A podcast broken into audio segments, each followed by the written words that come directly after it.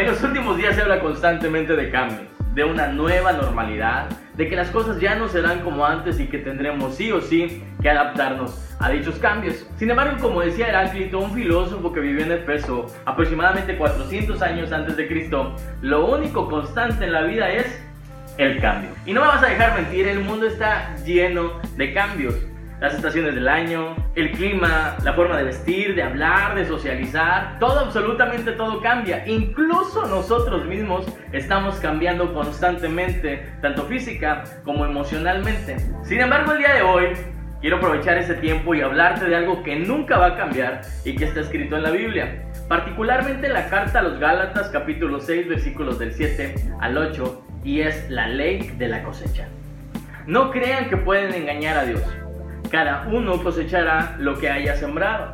Si seguimos nuestros malos deseos, moriremos para siempre, pero si obedecemos al Espíritu tendremos vida eterna. Palabras muy sencillas, esto significa que recogemos lo que sembramos, es decir, si sembramos discordia, no podemos recibir paz. Si sembramos odio, jamás podremos recoger amor.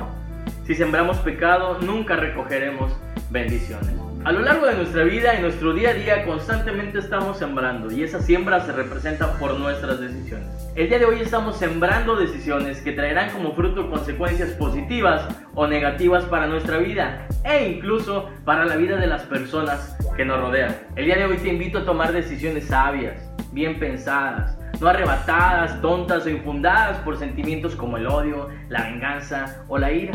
Te invito a que tomes decisiones fundamentadas en amor, en tolerancia, en respeto. No digo que no te enojes porque eso es imposible, pero sí te invito a controlar mejor tus emociones para que las decisiones que tomes el día de hoy traigan como consecuencia frutos positivos para tu vida y para la vida de las personas que te rodean. Recuerda que el día de hoy somos el resultado de lo que hemos venido sembrando.